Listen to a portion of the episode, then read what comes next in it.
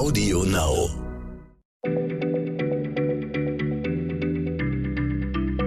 Schneller Schlau, der kurze Wissenspodcast von PM. Hallo, schön, dass ihr Schneller Schlau hört, den kleinen Podcast von PM. Hier sind Nora Sager und Sebastian Witte. Wir sind beide Redakteure bei PM und wir wollen heute mit euch über ein echtes Luxusprodukt sprechen. Und zwar keines, das man bei Louis Vuitton oder Prada kaufen kann, sondern über eines, das aus dem Wald stammt. Sebastian, ich glaube, jeder kennt irgendwie erlesene Hölzer wie Mahagoni oder Ebenholz, die auf dem Weltmarkt exorbitant hohe Preise erzielen. Aber du möchtest uns von einem Holz erzählen, das wertvoller ist als Gold und um das sogar Kriege geführt werden. Was bitteschön hat es denn damit auf sich? Hallo Nora. Ja, genau, man mag das kaum glauben, dass so etwas Schnödes wie Holz derartige Begehrlichkeiten weckt. Aber tatsächlich wachsen in manchen Wäldern dieser Welt, genauer gesagt in Südostasien, Bäume, die längst das Interesse von Investoren, staatlichen Behörden und eben auch Mafiabanden geweckt haben. Denn der Rohstoff, den sie hergeben, kann ungeheuer reich machen. Wie reich, das zeigen immer wieder spektakuläre Funde. Äh, vor einigen Jahren hat zum Beispiel ein 28-jähriger Vietnamese zwei Zentner des hölzernen Schatzes entdeckt und dafür sage und schreibe eine Million Dollar erhalten. Kein Wunder also, dass kriminelle Banden bereit sind, buchstäblich über Leichen zu gehen, um an diesen begehrten Stoff zu kommen und sich zum Beispiel Schießereien in Nationalparks mit der Polizei liefern. Jetzt musst du aber auch äh, damit rausrücken, was an diesem Holz eigentlich so besonders ist. Also was macht es so wertvoll?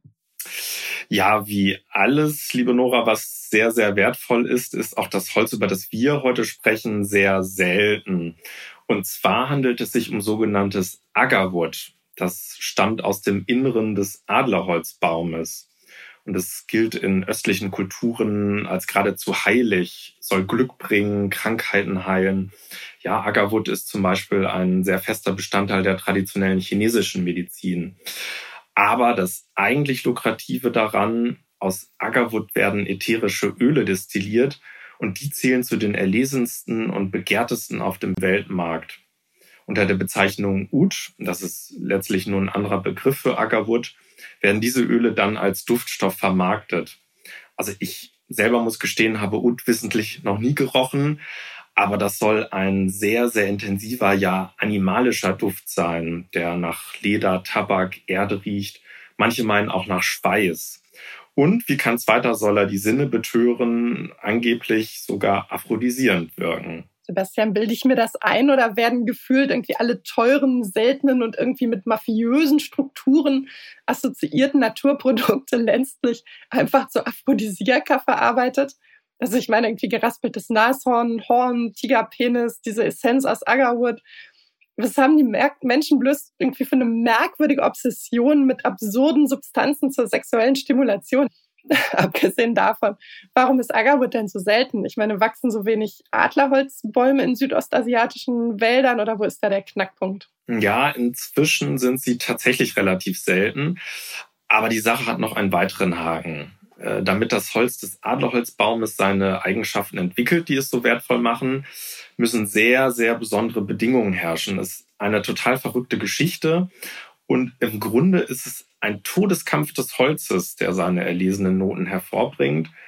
Ähm, zunächst nämlich muss ein Adlerholzbaum etwa von einem Blitz oder Sturm oder durch Wildfraß verletzt werden, damit Pilzsporen in ihn eindringen können. Ja, und der Baum produziert daraufhin ein spezielles Harz, das diesen Pilz bekämpft und sämtliche Holzzellen drängt. Aber diese Abwehrstrategie, also Abwehr durch Harz, praktizieren doch viele Bäume, auch in unseren Breiten, oder?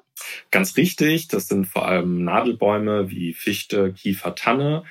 Und äh, wenn dort ein Eindringling, etwa ein Käfer, ins Innere des Baumes vorzudringen versucht, dann reagiert der Baum mit Harzfluss. Im Idealfall ertränkt also so ein Harztropfen das Insekt und verschließt zugleich die Wunde. Beim Adlerholzbaum sind es nun spezielle Schimmelpilze, die über die Wunde in den Baum gelangen und sich dort breit machen. Und dann beginnt ein Kampf Pilz gegen Baum. Nun, der endet aus Sicht der Agarwoodjäger dann vorteilhaft, wenn der Feind, also der Pilz, gewinnt. Dann hat der Baum nämlich reichlich Harz in seine Zellen gepumpt und ist dennoch irgendwann so geschwächt, dass er zu Boden fällt. Und nun verrottet, teils jahrhundertelang, ähm, der Stamm im Dschungel.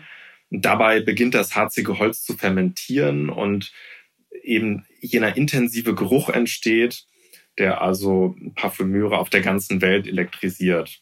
Und solche umgestürzten, seit vielen Jahrzehnten verrottenden Stämme sind natürlich sehr schwer zu finden. Oft liegen die unter verborgenen Schichten von Blättern und Erde. Und ja, so kommt es eben, dass für ein hochwertiges Kilogramm Ackerwood bis zu 300.000 Euro bezahlt werden. So uralte Riesenstücke, die können noch um ein Vielfaches wertvoller sein. Okay, das sind wirklich ganz schön enorme Summen. Kein Wunder, dass das Geschäft von mafiaähnlichen Banden beherrscht wird.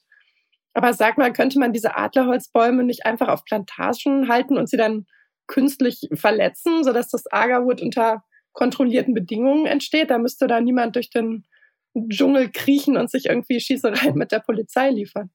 Ja, klar, daran wird natürlich fieberhaft geforscht, kein Wunder. Ähm, zumal man sagen muss, dass die Jäger des Ackerwoods längst auch lebende Adlerholzbäume abhaken, schlimmerweise, um zu schauen, ob sich in ihnen bereits das begehrte Holz gebildet hat. Und man weiß, dass das aber nur bei sieben bis zehn Prozent aller Exemplare der Fall ist. Äh, Adlerholzbäume sind daher inzwischen sogar vom Aussterben bedroht. Und ähm, so versucht man eben Millionen Exemplare von ihnen anzupflanzen. Von Indien bis Papua-Neuguinea gibt es solche Plantagen. Allerdings scheint es recht schwierig zu sein, sie dann auch dazu zu bringen, eben das wertvolle Harz zu produzieren. Und viele werden da zu einer regelrechten Folter unterzogen. Ja, also man entfernt ihre Rinde, bohrt Löcher in sie, schmiert sie mit allerlei Schimmelpilzkulturen ein, in, in der Hoffnung, dass der Verharzungsprozess in Gang kommt. Aber so recht funktionieren tut das oft alles nicht und die meisten Bäume sterben einfach ab, ohne dass sie Agarwood gebildet haben.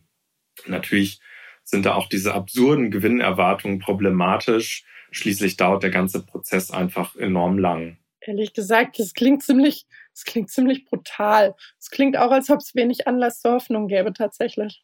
Na, eine Hoffnung gibt es vielleicht. Ähm, und zwar können Forscher schon heute immerhin 60 bis 70 Prozent der Agavot-Duftstoffe im Labor herstellen.